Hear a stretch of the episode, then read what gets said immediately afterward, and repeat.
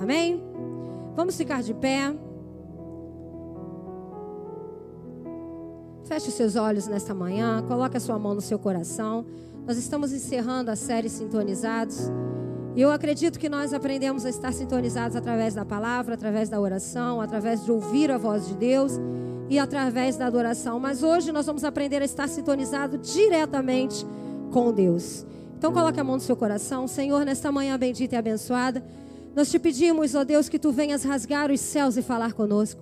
Que tu venhas, Senhor, que nós possamos te sentir, que nós possamos te tocar, que nós possamos ver a verdadeira luz, Senhor, brilhando através das nossas vidas, que nós possamos sair daqui, Senhor, completamente sintonizados contigo. Ô Espírito Santo, enche o nosso coração nesta manhã, enche o nosso coração com a tua presença, enche o, teu, o nosso coração com a tua palavra.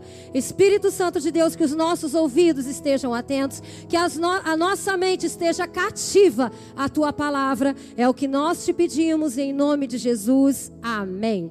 Pode sentar. Nós hoje vamos estar falando sobre estar sintonizados com Deus.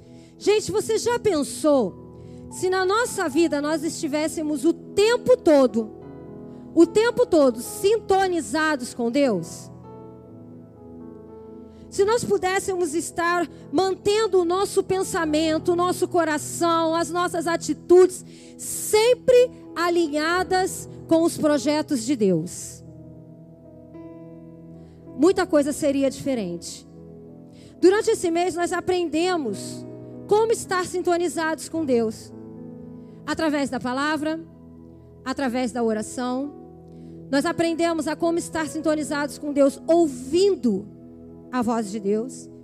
E nós aprendemos no domingo à noite como estar sintonizados em Deus através da adoração. Mas hoje nós vamos aprender como é que nós podemos estar sintonizados com Deus.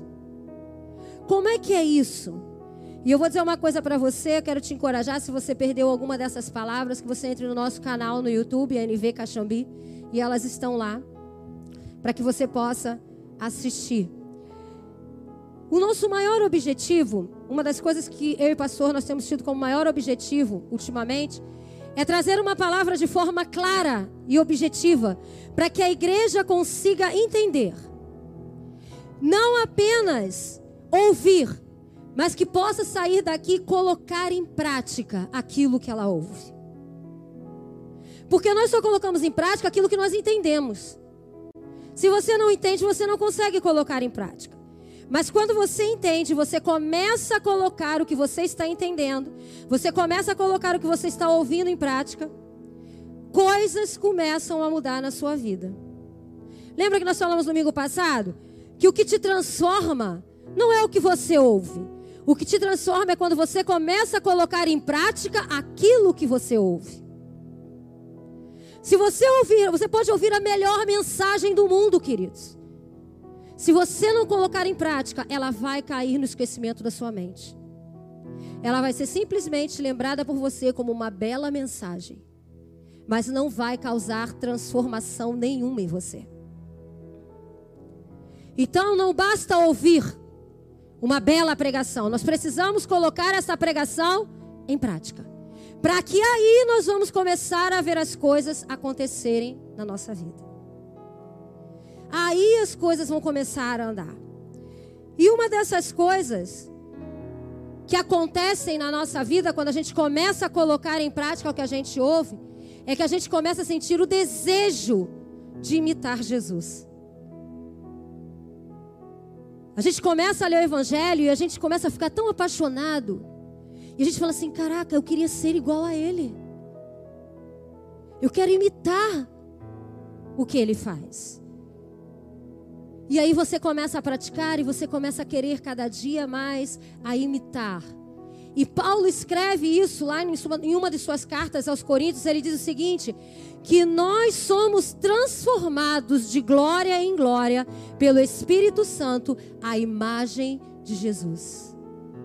Então, todos os dias nós somos um pouquinho transformados quando nós colocamos em prática aquilo que nós ouvimos.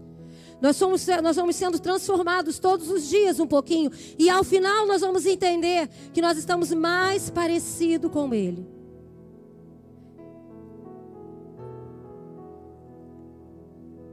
Querida igreja, deixa eu falar uma coisa para você. Deus quer fazer muita coisa na nossa vida. Mas para que Ele consiga fazer, nós precisamos estar sintonizados com Ele. Deus não vai fazer mudança. Deus não vai agir se nós não estivermos em sintonia com Ele. Porque senão você vai para um lado e Deus vai para o outro. Você quer uma coisa e Deus quer outra. Precisamos estar alinhados. Precisamos estar sintonizados para que Deus possa agir na nossa vida. E quando Deus começar a agir na nossa vida, várias áreas vão sendo mudadas. Como eu falei, a gente começa a querer ficar mais parecido com Ele. Mas uma das primeiras áreas que Deus começa a transformar é a área que nós chamamos de caráter. Deus começa a transformar o nosso caráter. Ele muda o nosso caráter. E o grande problema do ser humano é que muitas vezes nós fazemos uma confusão entre caráter e reputação. Caráter não é reputação. Nós temos a tendência de cuidar da nossa imagem, nós temos a tendência de nos preocuparmos com o que as pessoas pensam, o que as pessoas vão falar, o que as pessoas vão dizer. Isso é reputação. E eu não estou dizendo que cuidar da sua imagem não é necessário. Esta semana nós aprendemos no grupo de vida que é necessário que a gente cuide da nossa imagem. Mas ela não pode ser o ponto principal. Porque muitas vezes a nossa imagem não reflete quem verdadeiramente nós somos. Às vezes, numa determinada situação, nós agimos de uma forma, mas nós não somos daquele jeito. Nós agimos daquele jeito mediante aquela situação determinada. Mas nós não somos assim no dia a dia. Caráter é aquilo que você é no seu dia a dia. Reputação é aquilo que eu faço certo, mas eu coloco no meu feed, eu coloco no story, eu faço questão no Instagram, eu faço questão que todo mundo veja. Isso é reputação. É quando eu faço a coisa certa, eu quero que as pessoas vejam que eu estou fazendo certo. E o que é caráter? Caráter é quando eu faço a coisa certa quando ninguém está vendo. Sabe aquele troco a mais que dão para você? Ninguém está vendo e você vai lá e devolve?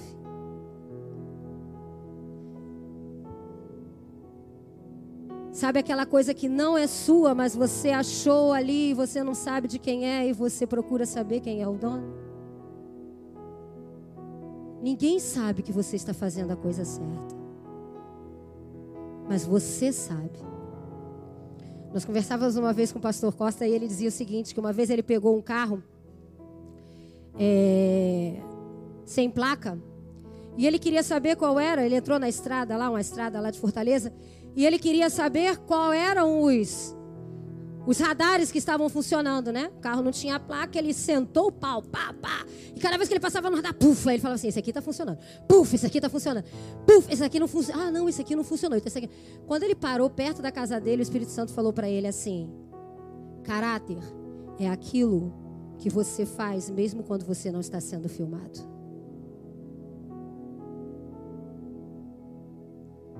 Nem sempre nós estamos sendo filmados na terra. Mas no céu, Deus conhece o nosso caráter.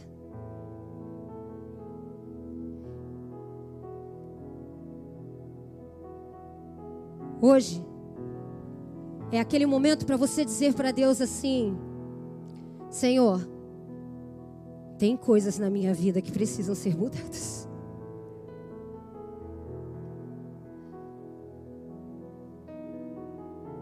Sabe quando você pega a sua mãe, que é idosa, e coloca ela na fila do idoso para pagar suas contas? É certo ou errado? Deus tem coisas para mudar na nossa vida. E eu falei isso para Deus. Falei, Senhor, eu creio que há coisas na minha vida que precisam ser mudadas. E para falar sobre isso, ninguém melhor na Bíblia do que uma história muito conhecida. Gênesis 35. Nós vamos falar sobre Jacó. Gênesis 35, versículo 9 ao 10.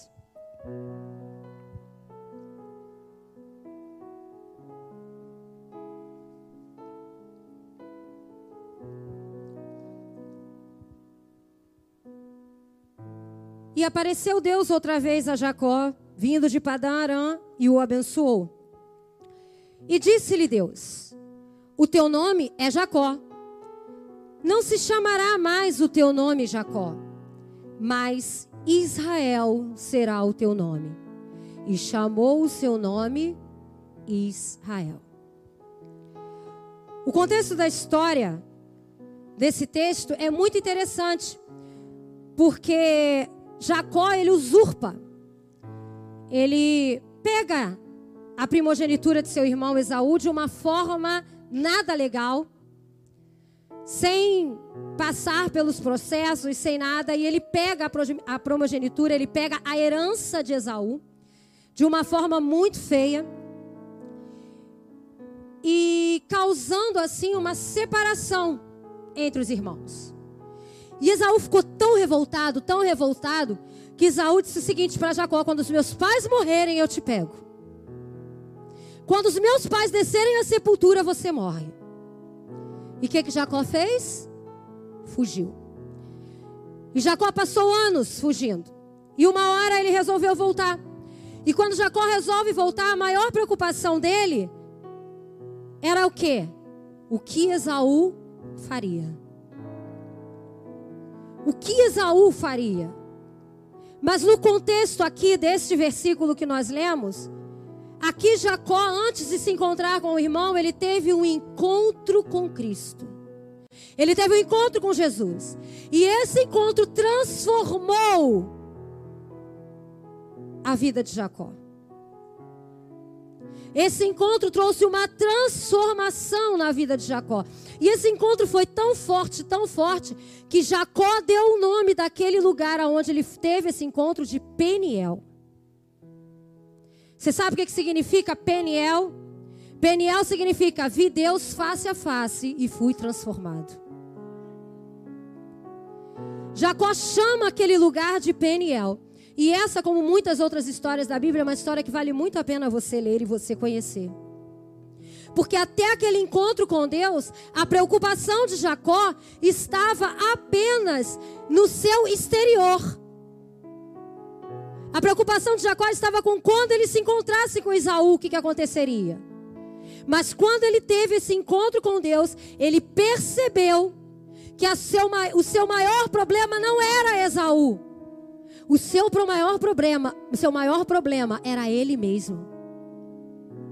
Era ele com ele mesmo. Era ele descobrir quem ele era. O maior problema de Jacó não estava no exterior, mas estava no seu interior. E quando ele tem esse encontro com Cristo, Deus não tirou Esaú de perto de Jacó. Mas preste atenção. Deus tirou Jacó de dentro dele mesmo. Talvez você enxergue grandes problemas no seu exterior, mas talvez o seu maior problema esteja dentro de você. E Deus, nesta manhã, quer tirar você de dentro de você mesmo, quer trazer para fora quem é você de verdade. Esaú naquele, Jacó naquele momento, ele teve uma transformação de caráter. Ser transformado no caráter é quando Deus resgata em nós a nossa verdadeira identidade. Qual é a nossa verdadeira identidade? Pastora, como? Todos nós temos uma nudez que rouba a nossa identidade. Adão e Eva, quando pecaram, a primeira coisa que eles perceberam é que eles estavam nus e sentiram vergonha e se cobriram para esconder a vergonha. Todos nós temos uma nudez que rouba quem nós somos. E aí eu pergunto para você nesta manhã: quem é você quando você fica nu? Em quem você se transforma? E quando eu falo de nudez aqui, eu não estou falando de tirar a roupa, não, não estou falando relacionado à roupa, mas sim naquele momento em que você é revelado como você é. Quem é você naquele momento onde ninguém está te vendo? Quem é você naquele momento onde só quem conhece você é você mesmo? Quando seus monstros interiores querem sair, quem é você? Queridos, esta não é uma manhã para que você se sinta acusado, mas esta é uma manhã que você precisa pedir a Deus que Ele resgate a verdadeira identidade que Ele criou em você. A verdadeira identidade que Ele fez para você. Porque toda vez que nós somos transformados no nosso caráter, automaticamente as nossas atitudes também mudam. Isso é automático. Os nossos comportamentos, a nossa atitude, ela vai mudar. Não tem como você ter um encontro com Cristo e sair a mesma pessoa. Se você está 300 anos no Evangelho e você não mudou nada, reflita se você verdadeira teve um encontro em Peniel. Reflita se verdadeiramente você esteve em Peniel. Porque é impossível você ter um encontro com Cristo e nada mudar.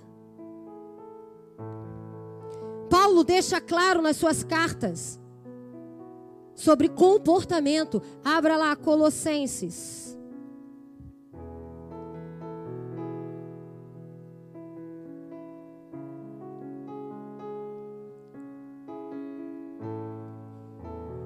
Colossenses capítulo 3.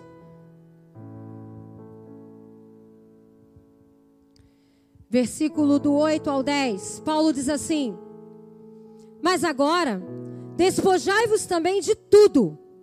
Aí começa Paulo a falar: da ira, da cólera, da malícia, da maledicência, das palavras torpes da vossa boca. Não mintais uns aos outros pois que já vos despistes do velho homem como os seus feitos, e vos vestistes de novo, que se renova para o conhecimento, segundo a imagem daquele que o criou.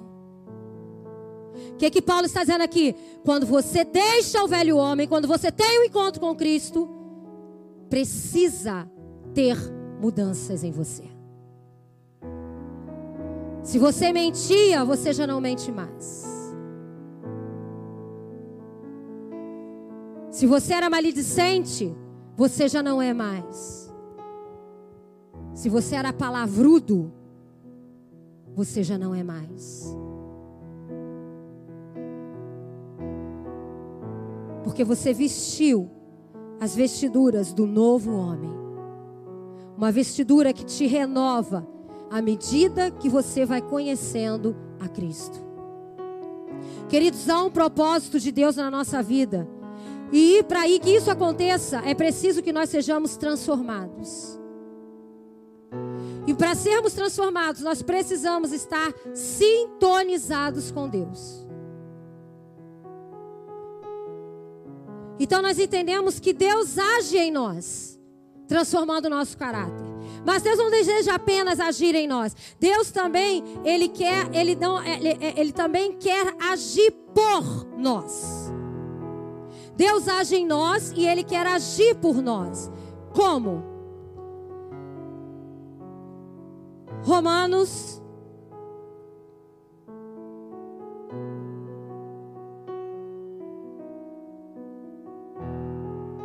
capítulo 8 versículo 31.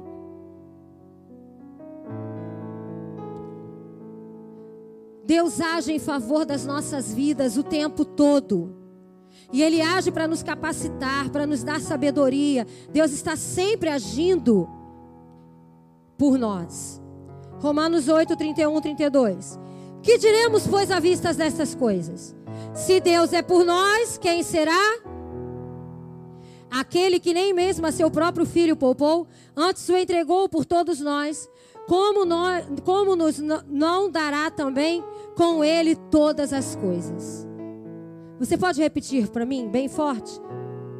Deus é por nós. Agora coloque a mão no seu coração e diga assim, ó, Deus é por mim. Queridos, Deus age por você o tempo todo. Deus age pela sua vida o tempo todo. Ele vem em teu socorro o tempo todo.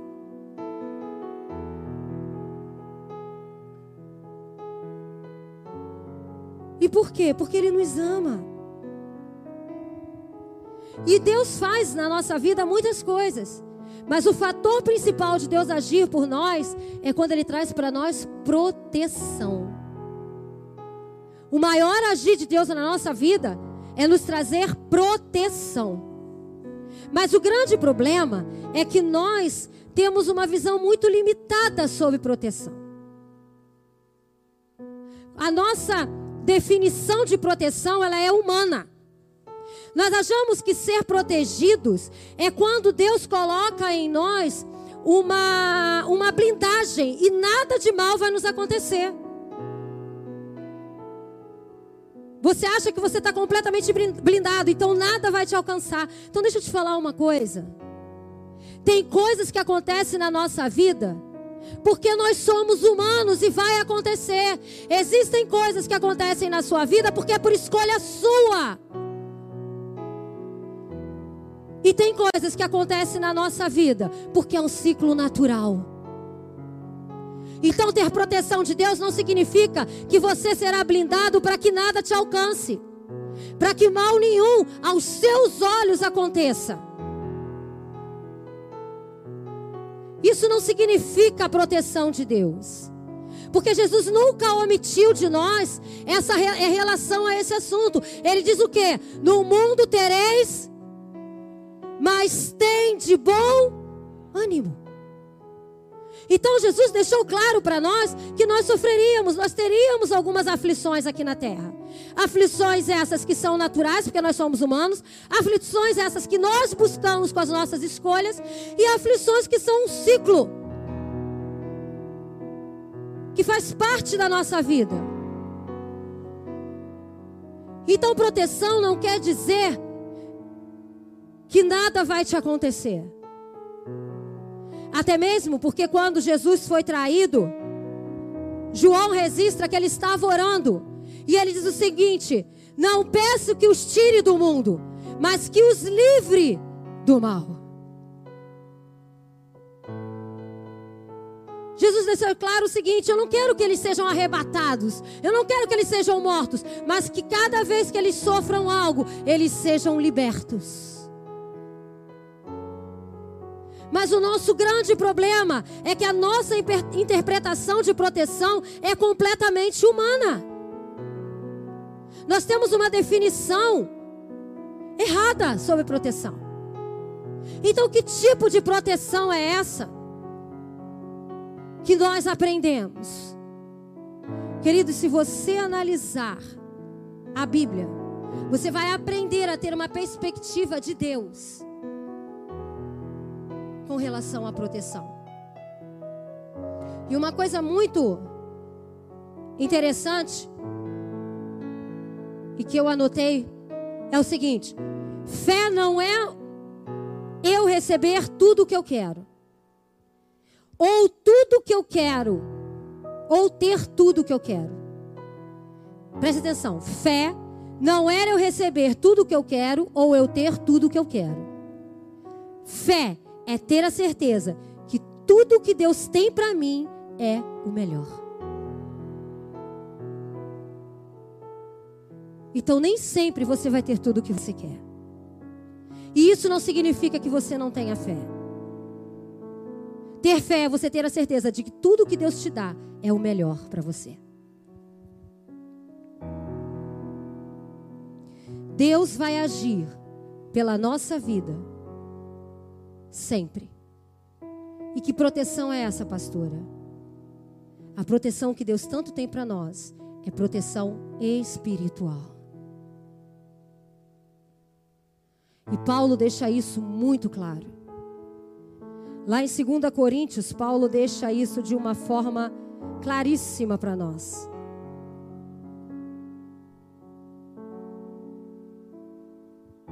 Segunda Coríntios 11, ele diz o seguinte: Recebi dos judeus cinco quarentenas de açoite menos um. Três vezes fui açoitado com varas. Uma vez fui apedrejado.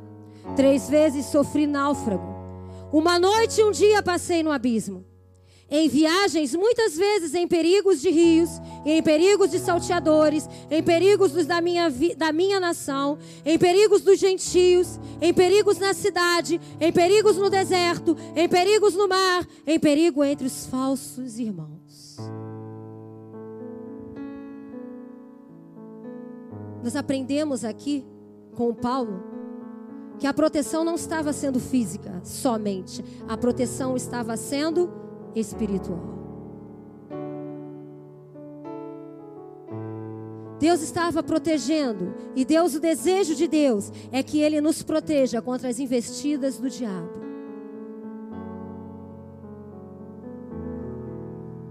Eu não sou partidária, e eu não sou do tipo de que tudo é o diabo.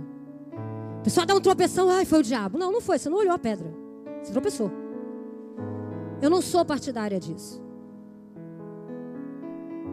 Mas eu sei que há uma guerra espiritual.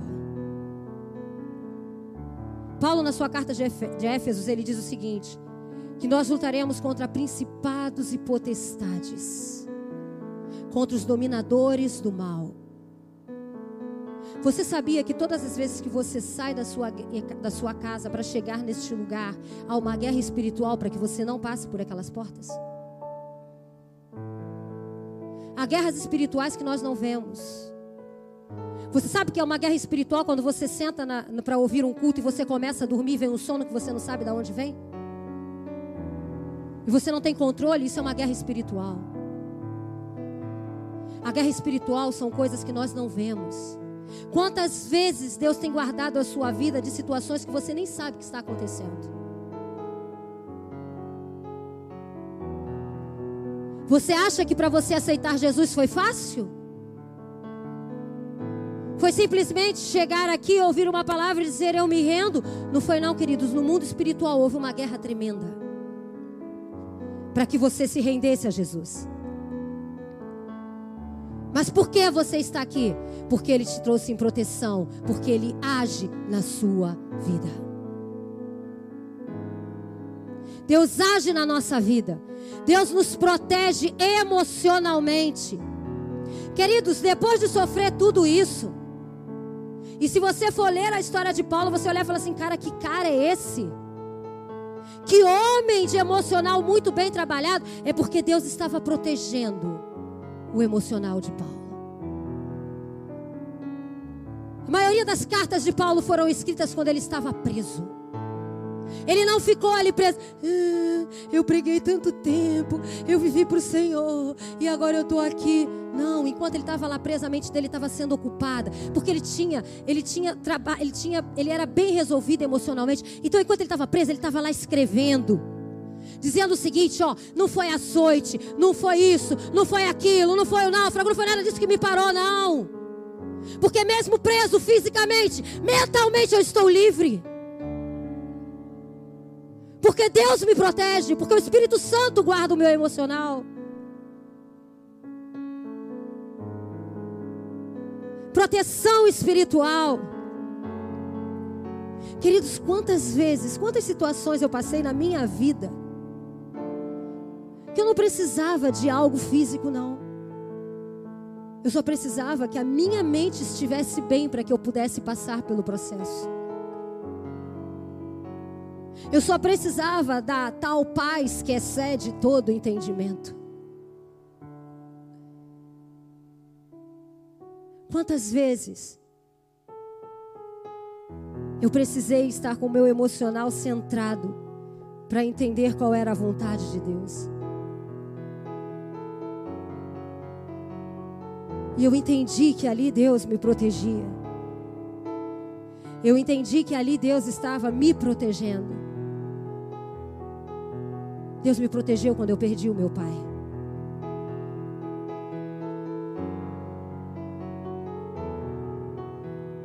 Eu vi Deus me protegendo.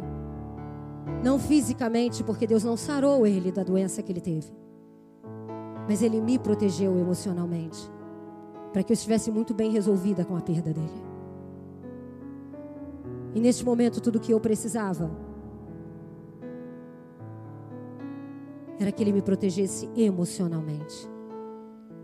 Porque em momentos como esse, muitas perguntas perguntam, muitas pessoas perguntam para você: cadê o Deus que você serve que não curou teu pai? Cadê o Deus que você prega que não curou ele?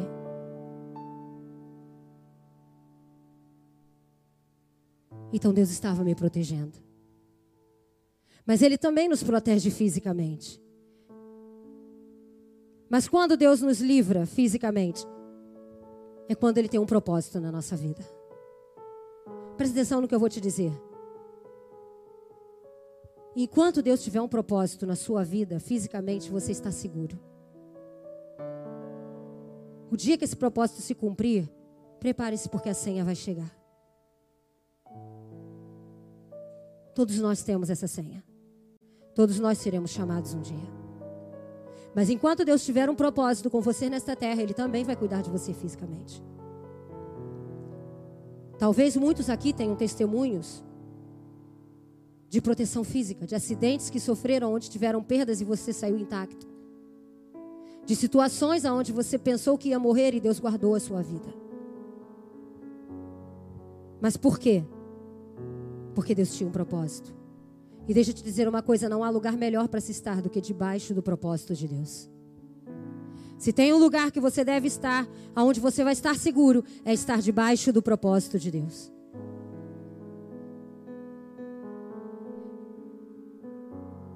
Deus age na nossa vida, Deus age pela nossa vida e Deus age através da nossa vida.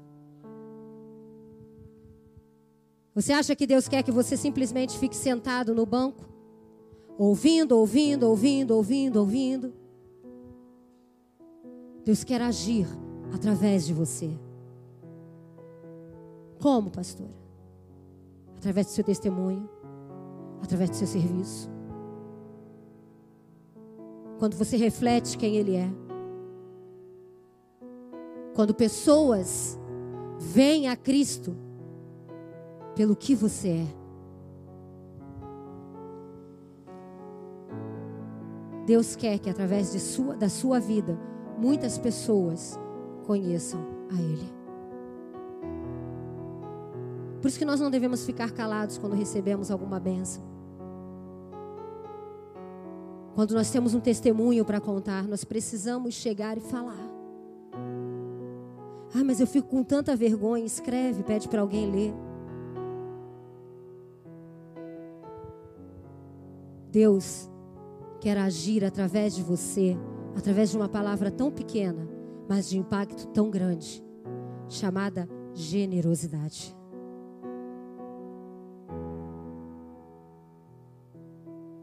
Através da sua generosidade. Neste momento, nesse período de pandemia, famílias desta igreja e fora desta igreja foram abençoadas pela sua generosidade. Uma palavra tão pequena, mas que causa um impacto, que rompe fronteiras. E é essa palavra que Deus quer usar: generosidade. 2 Coríntios 9, 11 diz assim: Vocês serão enriquecidos de todas as formas, para que possam ser generosos em qualquer ocasião.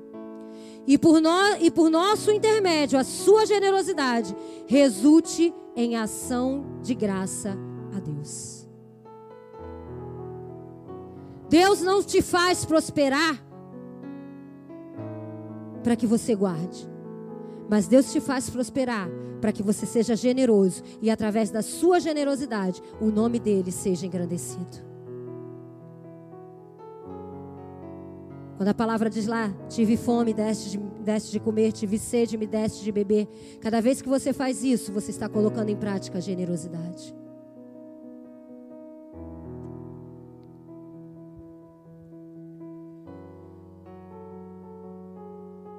Quando falamos de dízimos e ofertas, será que é apenas para enriquecimento? Queridos, quando você dizima ou quando você oferta, você está sendo abençoado. É você quem está sendo abençoado, porque você está sendo generoso. E uma frase que o pastor usou aqui, que é muito interessante.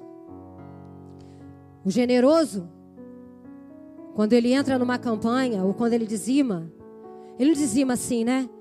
Ah, tem que dar o dízimo. Ele fala assim: Deus, isso que eu estou te entregando como dízimo é tão pouco perto daquilo que o Senhor tem me dado.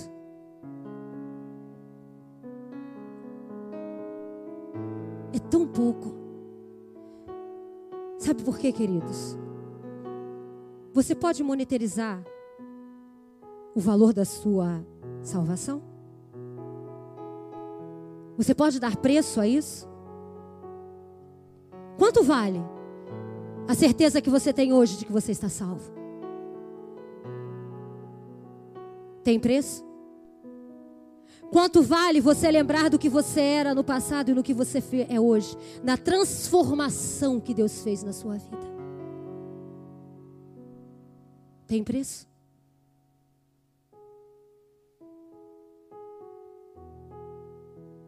O generoso, ele tem consciência de que o que Deus fez por ele é muito maior do que o que ele pode fazer para Deus. Ele dá com alegria. Porque ele sabe que Deus tem muito mais. Enquanto o avarento, é, né? Já recebo uma miséria mesmo, ainda vou ter que dar o dízimo, porque se eu não der, o devorador entra. Queridos, não dê dízimo por medo do devorador, em nome de Jesus. Dê o seu dízimo como forma de gratidão, por amor a Cristo, por tudo aquilo que Ele tem feito na sua vida. Porque você não vai ser próspero simplesmente por dar o seu dízimo. Porque dízimo você pode dar porque está na Bíblia. Mas o que te faz prosperar é quando você oferta a Deus com um coração generoso. Porque Deus não está preocupado com o valor. Deus está preocupado com um coração generoso. Então nunca dizime a Deus por medo do devorador. Não, eu vou dar, porque senão vem, vem, vem migrador, vem gafanhoto, vem. Para. Dizime a Deus porque eu sou grato por tudo que Ele fez por mim. Eu dizimo a Deus porque não há preço maior do que aquele que foi pago naquela cruz. Eu dizimo a Deus porque através desta igreja eu sou abençoada, eu recebo da palavra, eu sou alimentada. Porque minha vida tem sido transformada. E é por isso com alegria que eu dizimo e oferto ao Senhor. É por isso que com alegria toda vez que o pastor faz a campanha da cesta básica eu tenho prazer de fazer. É por isso que com porque é por, por, eu ter a consciência disso que todos os domingos eu trago uma oferta para a casa do Senhor. Eu não estou falando de valores. Eu estou falando de me colocar na disposição de ser generoso. O diácono Sérgio tem um testemunho fortíssimo sobre isso.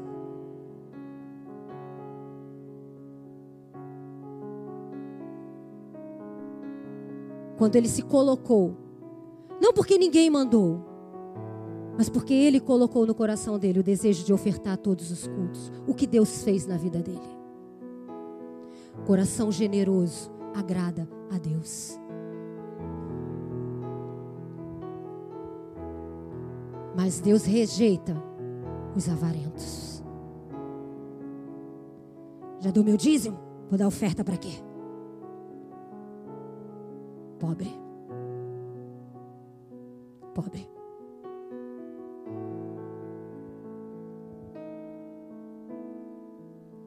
Deus quer fazer através de nós.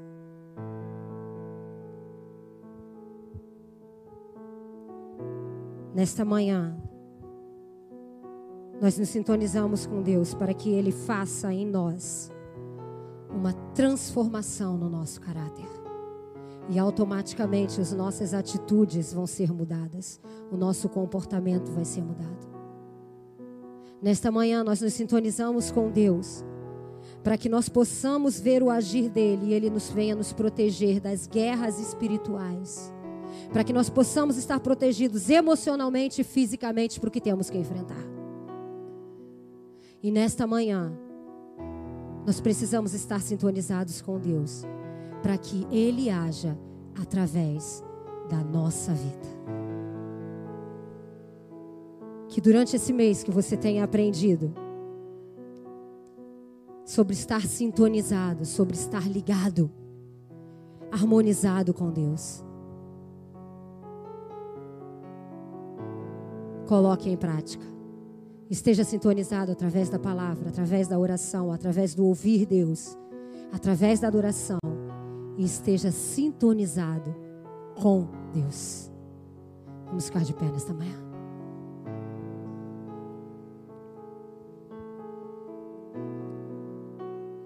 Queridos, Deus tem tanta coisa para fazer na nossa vida. Deus tem tanta coisa que Ele quer transformar dentro de nós. Tem tanta coisa que Deus quer fazer para que a gente possa ter uma vida mais saudável, para que a gente possa ter uma vida mais assertiva, para que a gente possa ter uma vida mais harmonizada com Ele. Mas nós tantas vezes dificultamos isso porque nós colocamos tanto, não, mas eu penso assim, eu ajo assim.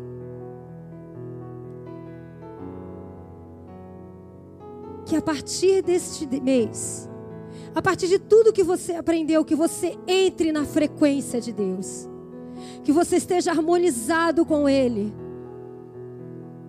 que você esteja na direção do que Deus tem preparado para você. Queridos, existem coisas na minha vida. Na minha vida, ah, pastora, na minha vida, sim, que eu coloquei para Deus, Deus, eu preciso de mudança nessa área. Existem coisas no meu caráter que ainda precisam ser transformados.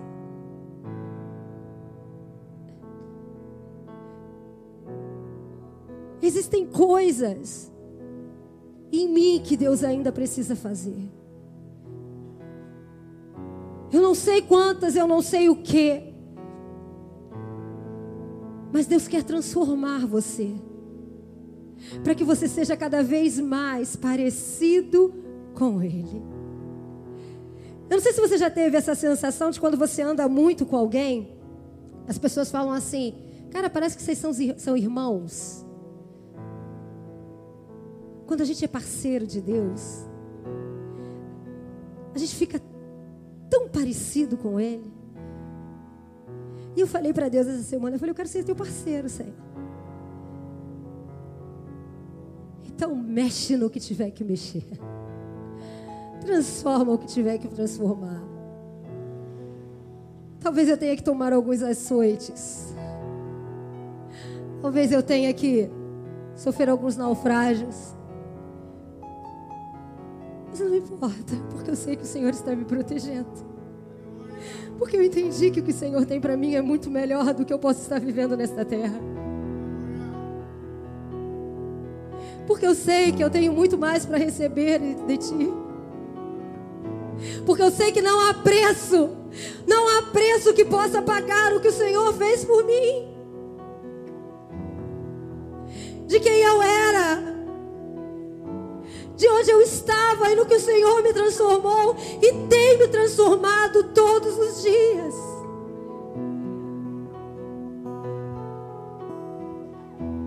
Talvez você entrou aqui nesta manhã e tenha achado que Deus não tem guardado a sua vida, porque você tem passado por tantas coisas, tantas humilhações. Querido, o seu emocional está sendo trabalhado. Deus está com você todos os dias.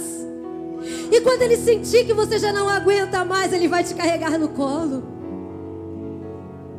Ele é a tua proteção, Ele está te protegendo. Só que essa proteção nem sempre é visível.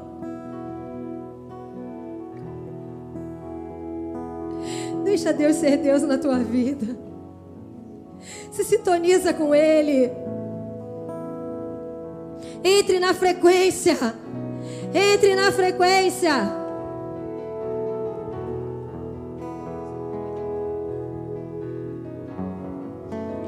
Entre na frequência do Espírito Santo nessa manhã. Diz para ele: Senhor, eu quero ser transformado. Se você quiser ser transformado, se você quiser continuar sendo a mesma pessoa, como nós aprendemos domingo passado, Deus não vai interferir.